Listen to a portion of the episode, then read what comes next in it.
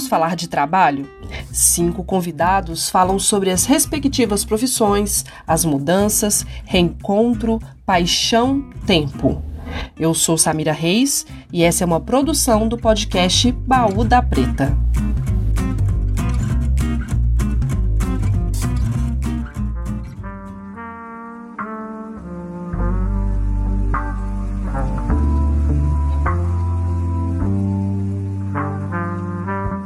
Olá, este é o podcast Baú da Preta e hoje é dia de conversar com a Estefânia Sales. Estefânia, é um prazer tê-la aqui no podcast Baú da Preta, nessa série onde a gente está falando de profissão, de mudança, de reencontro.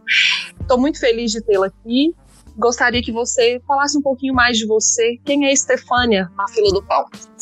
Ah, Obrigada, Sá. Eu agradeço pelo convite. Depois de tanto tempo, né, que a gente ficou sem se ver, surge esse convite que eu atendi com extremo carinho e com saudades da, das nossas épocas aí em Divinópolis. Quem é a Estefânia na fila do pão? Geralmente, quando essa pergunta é feita, a gente se define pela nossa profissão, né? E talvez a primeira resposta que eu desse para você fosse: Ah, Estefânia é uma advogada, ou Estefânia se formou em direito, mas na verdade, quem é Estefânia na fila do pão? Estefânia é uma criança que foi a criança do porquê que nasceu inquisitiva, questionadora, curiosa, que morou em diversas cidades, então muito seguindo a jornada profissional dos meus pais. Comecei a minha carreira em Belo Horizonte, numa empresa do segmento de construção civil. Ali eu fiz faculdade, me formei em Direito pela Universidade Federal de Minas Gerais, saudosa Vetusta Casa de Afonso Pena, que é a Faculdade de Direito da UFMG. Me especializei em Direito Tributário,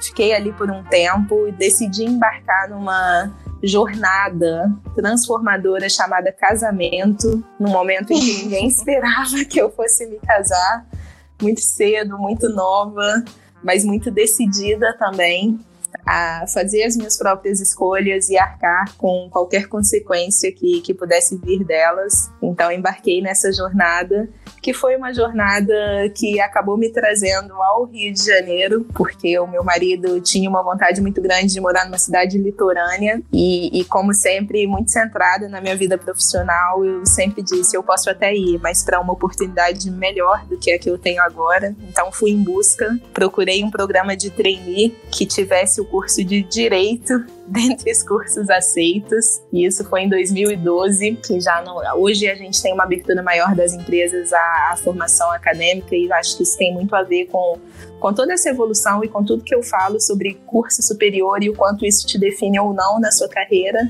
Mas fato é que eu embarquei num programa de trainee que me trouxe para o Rio de Janeiro. Vim trabalhar numa empresa, numa multinacional de segmento de bens de consumo. Comecei no jurídico, e dali em diante o resto é história, porque a minha carreira deu inúmeras reviravoltas. Acabei saindo da área jurídica, passei pela área de comunicação que tem até a ver com, com a sua própria formação, jornalismo. Dali eu caí na área de recursos humanos, onde eu tô até hoje.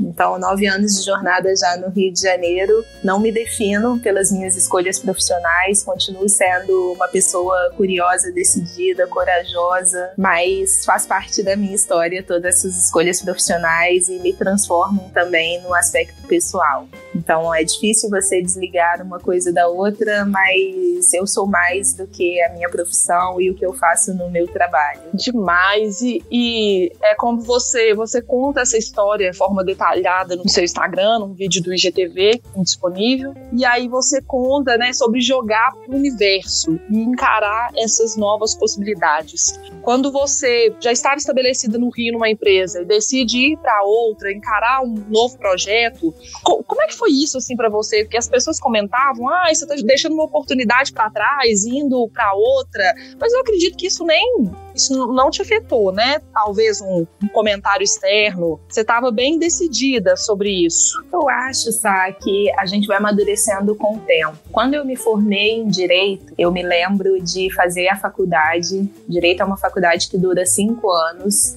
E mais ou menos ali no sexto, sétimo período, todos os meus amigos tinham escolhido uma área de atuação. Então, tinham pessoas que certamente trabalhariam com processo civil, pessoas que iam para a área de família, cada um tinha escolhido, de certa forma, a sua área do direito. É, existe uma tendência, né, os profissionais de direito têm se tornado cada vez mais ultra especializados numa determinada área jurídica, num determinado assunto.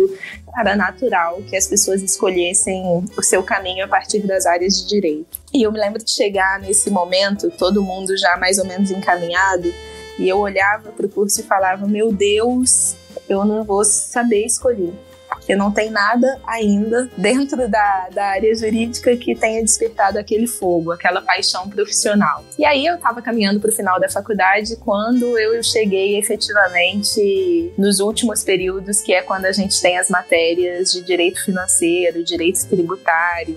E eu acabei me interessando realmente, um interesse genuíno por essa área.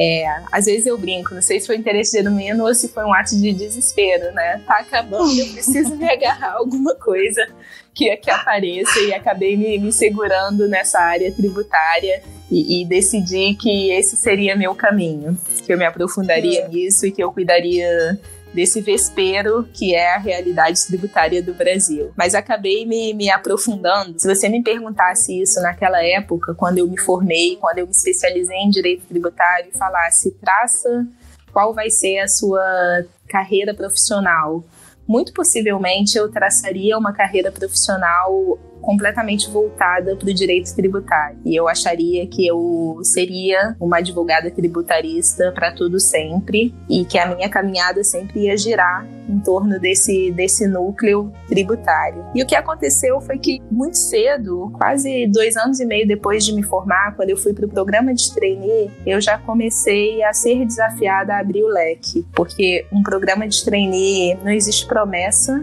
de que cargo você vai ter no final do programa e você realmente precisa expandir um pouco a sua perspectiva, porque por mais que eu tivesse me aplicado para trabalhar no departamento jurídico, eu não sabia em qual área eu seria colocada. Então, de ponto de partida, eu já tive que trabalhar com outras áreas do direito. Então, eu trabalhei com direito concorrencial, direito regulatório, contrato, civil, e, e, foi depois de muito tempo que eu consegui sentar numa cadeira de consultoria tributária. Então, antes disso, eu já comecei a entender que a gente é mais múltiplo do que a gente imagina, que a gente pode ser mais versátil do que os nossos planejamentos. E, e que a vida também não, não, segue um script. A gente pode tentar desenhar e você pode tentar traçar os seus objetivos, mas eu sempre fui muito a favor de dar abertura as coisas novas que, que não estavam planejadas e se colocam na sua frente. Então, quando eu fui sair da área jurídica efetivamente e cair na área de comunicação, isso aconteceu num ambiente relativamente seguro, porque a minha empresa passou por uma reestruturação e o departamento jurídico se juntou com o departamento de assuntos corporativos. Então, de certa forma, eu estava trabalhando dentro da mesma empresa, dentro da mesma diretoria, mas numa área diferente. Mas aquela possibilidade que se colocou diante de mim era fascinante. Então, eu já tinha aprendido a me desapegar de planejamentos passados e já tinha entendido o tamanho da riqueza que novas experiências, que se abrir a novas coisas pode te trazer. Então, quando eu fiz essa transição, algumas pessoas comentaram sim. E muitas pessoas que comentaram eram pessoas que ou estavam completamente distantes do contexto e falavam: Meu Deus, mas e agora? Como é que vai ser isso? E a sua carreira como advogada? Mas tinham pessoas de dentro da própria empresa que, que eram pessoas que estavam mais apegadas à carreira jurídica, que sonharam com isso, que desenharam seus scripts se baseando na atuação jurídica para todo sempre. Teve gente que se chocou um pouco. Meu Deus, você vai para a área de comunicação mas você não sabe nada de comunicação, vai trabalhar com um monte de jornalista e o direito e a prática. E eu sempre encarei, eu acho, eu sempre, eu respeito muito a opinião das pessoas, sabe? Eu acho que as pessoas têm perspectivas diversas da, das suas próprias vidas e têm preferências que são absolutamente diferentes uma da, das outras. Mas eu sempre achei que isso estava intrinsecamente ligado à minha natureza curiosa, inquisitiva, de tentar coisas novas e abrir outras frentes. Então, apesar dos comentários, eu sempre fui muito fiel aos meus próprios sentimentos, muito muito leal ao que eu penso para minha vida, ao nível de abertura que eu tenho, ao quanto eu posso suportar uma mudança. E eu fui com o coração aberto porque eu sempre soube que se não der certo, você sempre pode dar dois passos atrás e retomar de onde você parou. Mas se você não tentar, você não sabe se vai dar certo, você não sabe se se você vai gostar daquilo, você nunca se pôs na situação. Então, sou super a favor de se colocar em determinadas situações para você realmente sentir e, e, ver na prática como é que você vai encarar o novo, a mudança, inclusive para uma nova profissão. É, e é isso que eu achei fantástico no relato, e tô te ouvindo aqui, tô relembrando de novo, e me coloco a pensar até sobre a minha profissão e lembrar de colegas também que fizeram esse movimento, de pensar que a graduação não é uma, ou não deveria, né, sua escolha e pronto Principalmente quando a gente pensa que, em alguns casos, a nossa a entrada na graduação é 18, 19 anos, né? Em alguns casos, 17 anos, sei lá.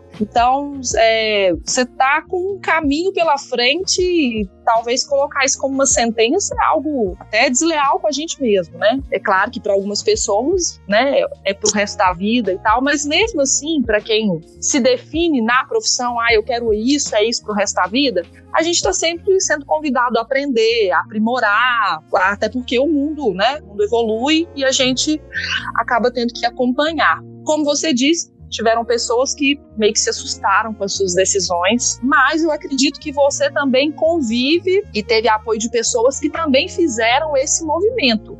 Você percebe isso na sua bolha, assim, de pessoas também que giraram, eu trabalho no direito, ou eu trabalho com comunicação, com engenharia, mas hoje eu tô em setor, mudei e tô feliz.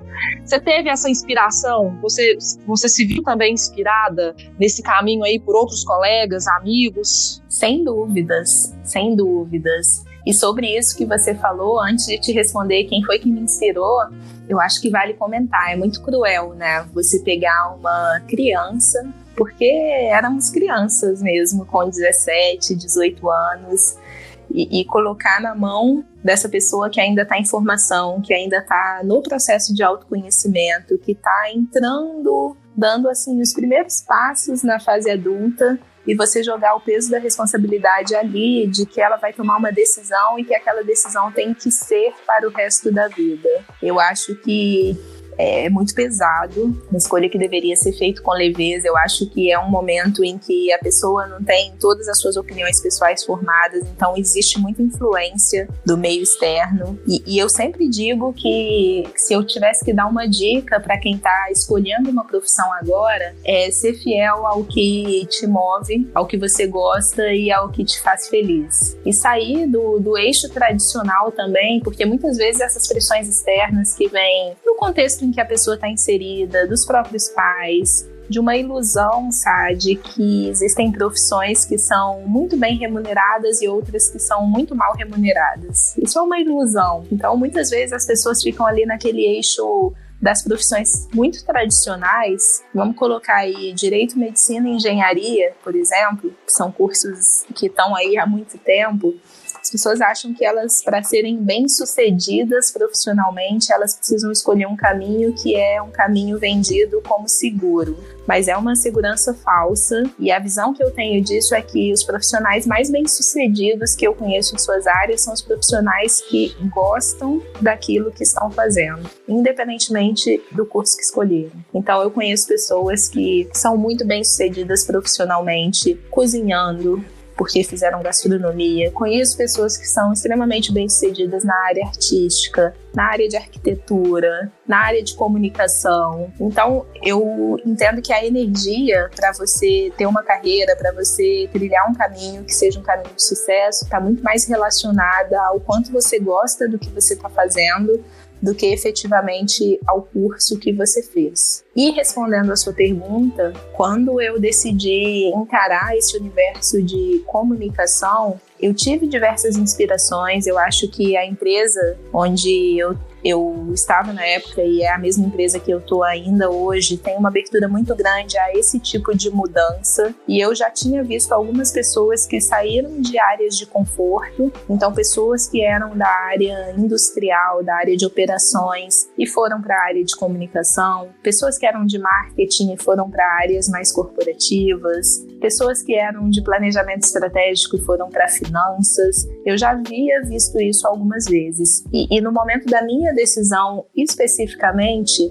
eu tinha tido uma gestora no departamento jurídico e ela tinha sido, na verdade, a primeira advogada a ser convidada para ficar na área de comunicação corporativa. Então ela estava começando a trilhar a caminhada dela e eu vocalizei, que é um pouco do que eu falo sobre jogar para o universo. Era uma pessoa que, que eu gostava muito e ainda gosto, se tornou uma amiga pessoal. E eu disse para ela: Você está indo para a área de comunicação? Eu, eu queria muito fazer esse movimento também para entender. É uma área nova, eu sou uma pessoa curiosa, estou vendo essa oportunidade passar na minha frente e gostaria de, de ver como que é isso. Talvez eu não tenha essa oportunidade de novo. Então, se você precisar de alguém dentro da sua equipe, lembra de mim. E, e aconteceu, e foi assim que aconteceu. Realmente ela precisou de alguém na equipe, e foi assim que eu saí diretamente da consultoria tributária, uma área extremamente técnica do direito, a minha zona de conforto, e, e acabei sentando ali numa cadeira de, de gerente de comunicação externa. É, fui muito inspirada e pensei se, se ela está fazendo esse caminho, se outras pessoas já fizeram esse caminho, por que não? Se eu chegar lá, não gostar e não der certo, eu sempre vou poder dizer, ah, acho que agora eu quero voltar mesmo para a área jurídica. Essa possibilidade não se anula porque eu estou fazendo uma escolha diferente agora, mas a, a, possibilidade de fazer uma escolha diferente pode ser que, que demore a aparecer numa próxima vez. Então eu quero embarcar nessa mudança e o momento é esse. É, isso é, isso é muito bom. E é interessante também ver, como você disse, a empresa é, oferece esse espaço de mudança, né? Você pode transitar, tentar novas áreas, isso, isso é enriquecedor para qualquer profissional, né, de qualquer área. Você ficando aí ou partindo para novas possibilidades, você vai estar tá determinada a encarar aí qualquer desafio. Tem, muito porque você tem isso com você, né? E porque você está podendo experienciar isso na, na empresa onde você está hoje. E acho até, fazendo até um comentário, né?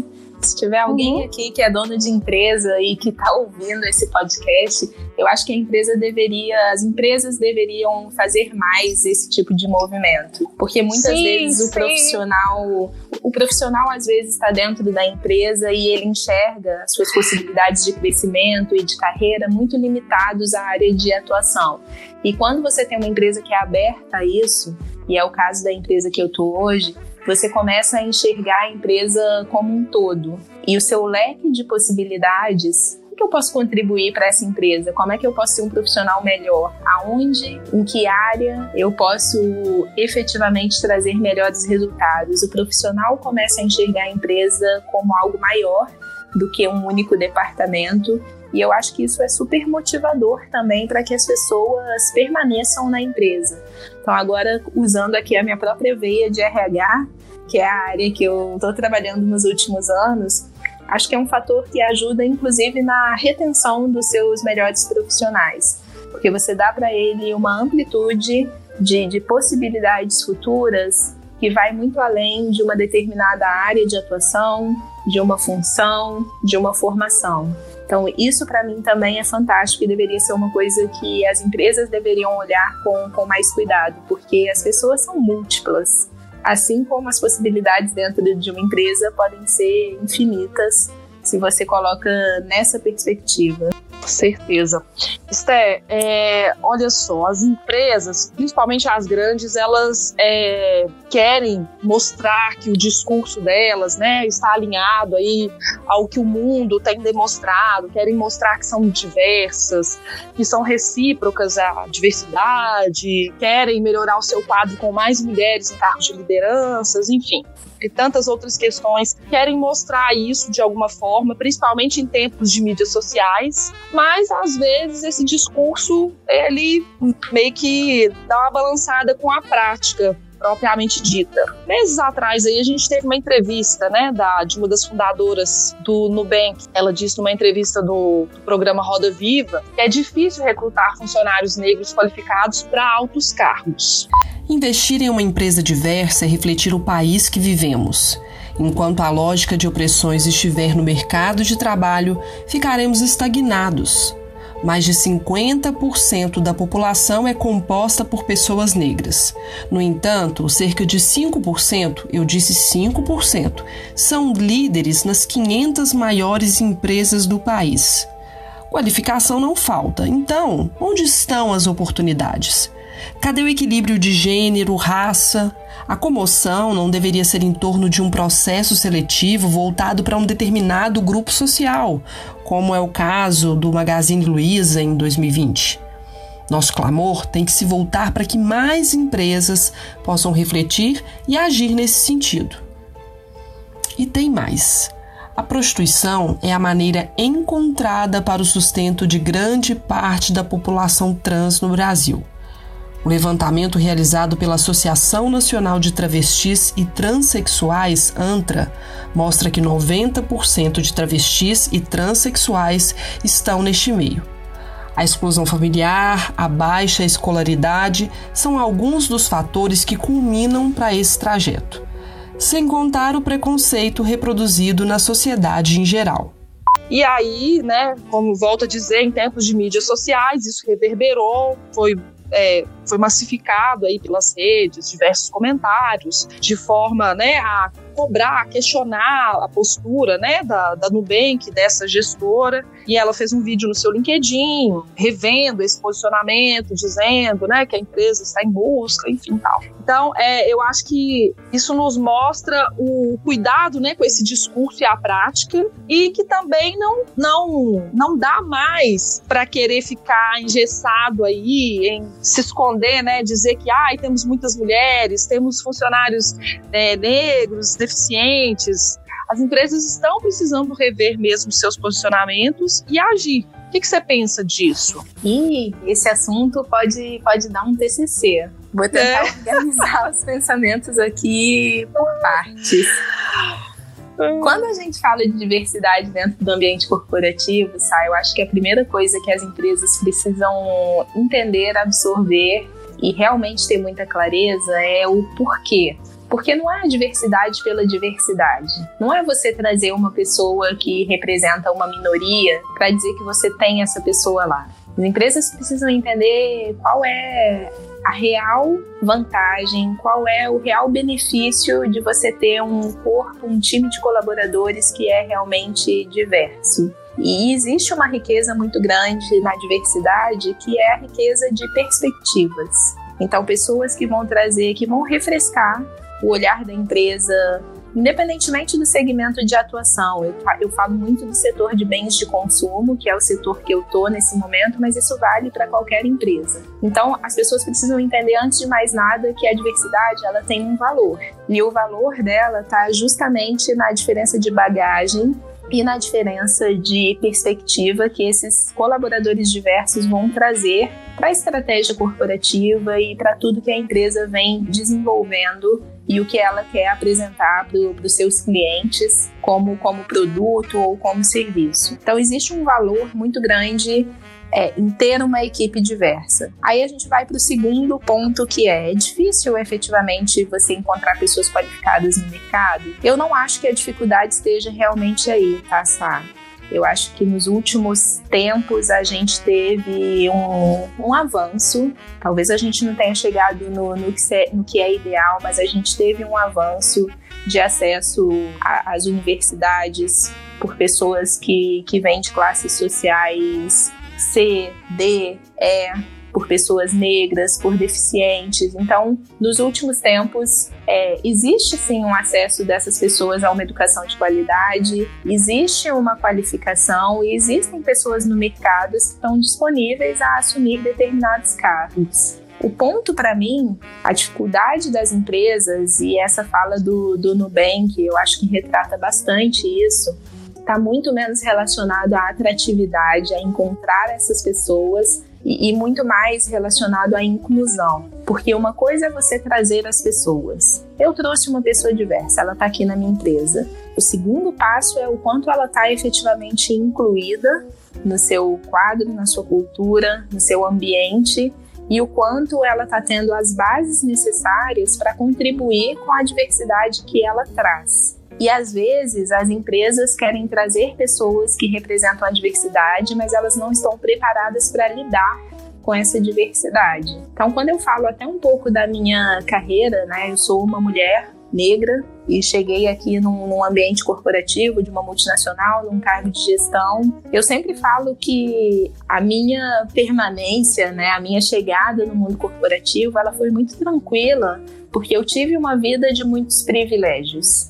A minha família é uma família de classe média. Eu tive todo o preparo necessário. Eu sempre estudei em escola particular. Eu fiz inglês, fiz aula de espanhol, fiz balé, e estava muito pronta quando eu cheguei no, no ambiente corporativo e muito moldada, porque inclusive os meus pais trabalharam no ambiente corporativo. Então essa sempre foi uma realidade muito posta para mim, uma rotina de trabalho deles que eu acompanhei de perto, códigos, né, não escritos. Eu falo muito sobre os códigos não escritos, códigos de comportamento, de linguagem. Então não existiu para mim uma uma dificuldade em relação a isso. Mas quando a gente fala e aí eu vou vou fazer um corte racial, e hoje, inclusive, eu, eu faço parte do, do grupo de, de afinidade de raça dentro da empresa, eu estou liderando esse grupo.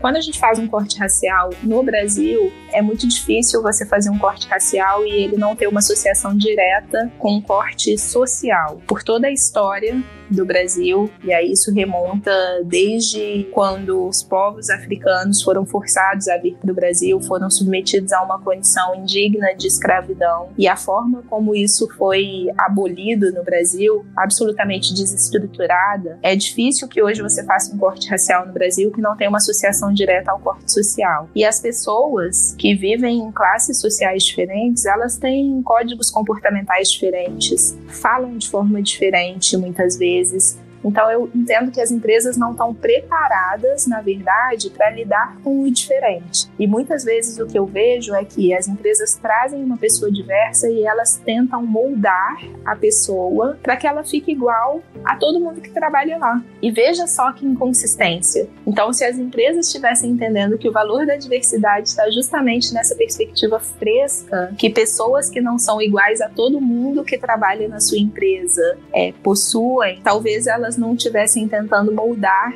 essas pessoas. Então, aquela fala para mim da, da, da Nubank, né, que reverberou bastante, que foi muito discutida, é um retrato disso, do despreparo das empresas em trazer as pessoas e mantê-las nos seus quadros, a despeito de todas as diferenças que existem, porque essa é justamente a riqueza e o motivo pelo qual a pessoa está ali. É provocar o debate, é trazer uma visão diferente. E para isso você precisa estar tá aberto e preparado a lidar com pessoas que não são parecidas e que não pensam igual e que muitas vezes não se comportam e não se expressam da mesma forma com que você está habituado. Então elas causam eventualmente uma ruptura naquilo que a empresa está acostumada e muitas vezes eu entendo que isso assusta as empresas, porque existe um despreparo, principalmente das pessoas que estão internamente trabalhando ali e que vão lidar com um cenário que elas não estavam lidando antes e como toda mudança, né, como toda ruptura, você dá uma sacudida ali na, na empresa, cria uma confusão, mas que eu acho uma confusão absolutamente saudável e necessária para que as pessoas possam expressar o que elas trazem de novo e, e, que a empresa possa se, se aproveitar disso do ponto de vista estratégico. Sim, é isso, é isso. É 2020, uma pandemia, um ano que escancarou as desigualdades que já, já existiam e no mercado de trabalho também não foi diferente. Trabalhar em casa não foi uma opção para todo mundo e o desemprego para alguns também bateu a porta. Se existe, talvez essa seja uma, a gente não tem uma resposta é, definitiva, mas se existe alguma coisa aí que a gente pode tirar de lição, que o mercado de trabalho vai, vai ter que repensar aí, né, a partir deste ano, tem alguma coisa aí que você você gostaria de salientar? Alguma coisa que, que nós teremos que repensar enquanto trabalhadores? A forma de trabalho, ela vai continuar a ser remodelada a partir do que a gente viveu nesse ano tão caótico? Eu acho que esse ano sabe, foi um ano de aprendizado intenso para todas as empresas de todos os segmentos. As empresas tiveram que se reinventar de uma forma rápida quando a gente fez um corte aí nas relações sociais por causa desse contexto pandêmico que a gente se colocou na nossa frente de uma forma quase que repentina. Todo mundo achou que isso estava muito distante da gente. De repente, isso veio à tona e, e chegou. Então, muitas empresas tiveram que se reinventar. No meu contexto especificamente, é, o home office virou uma realidade. E eu acho que um dos maiores aprendizados, uma das coisas mais legais que eu pude perceber esse ano foi como essa situação jogou por terra. A gente sempre falava, né? Tem que separar a vida profissional da vida pessoal. Eu sempre achei isso muito estranho, porque no final você é uma pessoa única. O que você é pessoalmente, você leva para dentro da empresa e o que acontece com você na empresa vem para sua vida pessoal. Você cresce em ambas as esferas de forma associada. E esse ano, uma coisa super legal que eu notei foi que a empresa entrou dentro da casa das pessoas e isso trouxe um componente de humanização, de você enxergar o colaborador como, como que ele é pessoalmente. Então você começou a ver como é a casa das pessoas. Os filhos começaram a aparecer nas calls, as mulheres, os pais, as crianças, os cachorros, os gatos. E, e, você foi convidado repentinamente a estar dentro da, da, rotina pessoal das pessoas e que isso aproximou de certa forma, porque você deixou de ter o contato diário e pessoal com essas pessoas dentro de um ambiente corporativo e você passou a ver essas pessoas trabalhando dentro de seus ambientes pessoais. Então, houve uma certa flexibilidade até do dress code, que a gente, que algumas empresas ainda têm um dress code muito restrito e você começou a ver as pessoas trabalharem de camiseta, os brinquedos no chão, os cachorros latindo, a campainha tocando.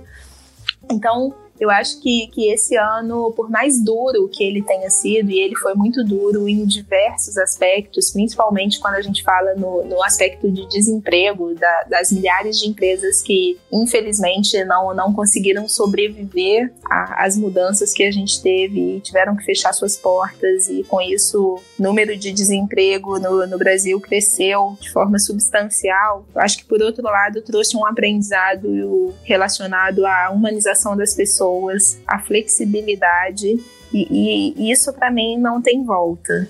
Então eu acho sim que é uma marca que vai ficar para sempre na, nas empresas, algumas em maior ou menor grau, mas as empresas certamente vão mudar a forma de se organizarem, vão mudar a forma como trabalham e principalmente quando estiverem definindo as suas estratégias para o futuro, vai se colocar na estratégia e se eu tiver uma próxima pandemia, que era uma coisa que antes estava absolutamente afastada acho que ninguém estava pensando de uma forma muito estruturada, né? Quando você faz um plano de continuidade diante de uma crise, eu acho que o contexto pandêmico sempre foi muito afastado, principalmente do Brasil. Mas agora isso se colocou como uma realidade e eu tenho certeza que jamais vai ser esquecido quando as empresas traçarem seus direcionamentos estratégicos e quando elas estiverem pensando no futuro. Muito bom! Ai, foi, foi ótimo, que conversa boa. É, vamos ter que marcar um próximo podcast, vou pensar no assunto, chamar novamente,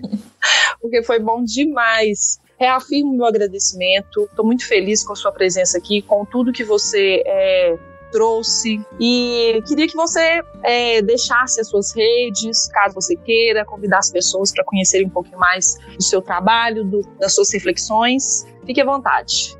Ah, eu agradeço, sabe, pelo convite pela oportunidade de estar aqui. Fico feliz pelo seu interesse nessa história que quase que de forma despretensiosa, depois de muito tempo afastada aí das redes sociais, muito focada em outras coisas, eu fui lá e falei, vou fazer um vídeo contando um pouco para as pessoas a história da minha carreira e, e acabou que ele abriu muitas portas e essa é uma delas. Então, primeiro eu deixo meu agradecimento pelo convite e para quem quiser continuar acompanhando a forma despretensiosa como eu venho usado as redes sociais, o meu LinkedIn é Estefânia Sales e é Estefânia com S mudo e com PH e Sales com I, um nome meio complicadinho de escrever, mas está lá.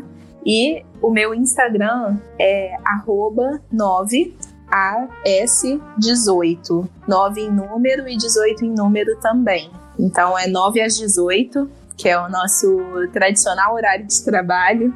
E lá eu conto um pouco sobre a minha trajetória profissional, converso com as pessoas sobre esse ambiente corporativo. Já são aí quase 10 anos de, de experiência nesses ambientes. Então é ali que eu divido um pouquinho mais da minha história e vocês podem ficar à vontade para me acionar, fazer perguntas, interagir, que eu estou super aberta.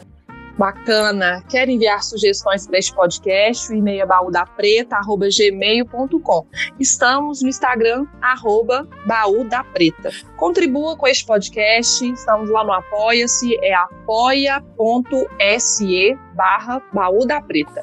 É muito importante para dar continuidade a este trabalho. É isso, abraço e até a próxima.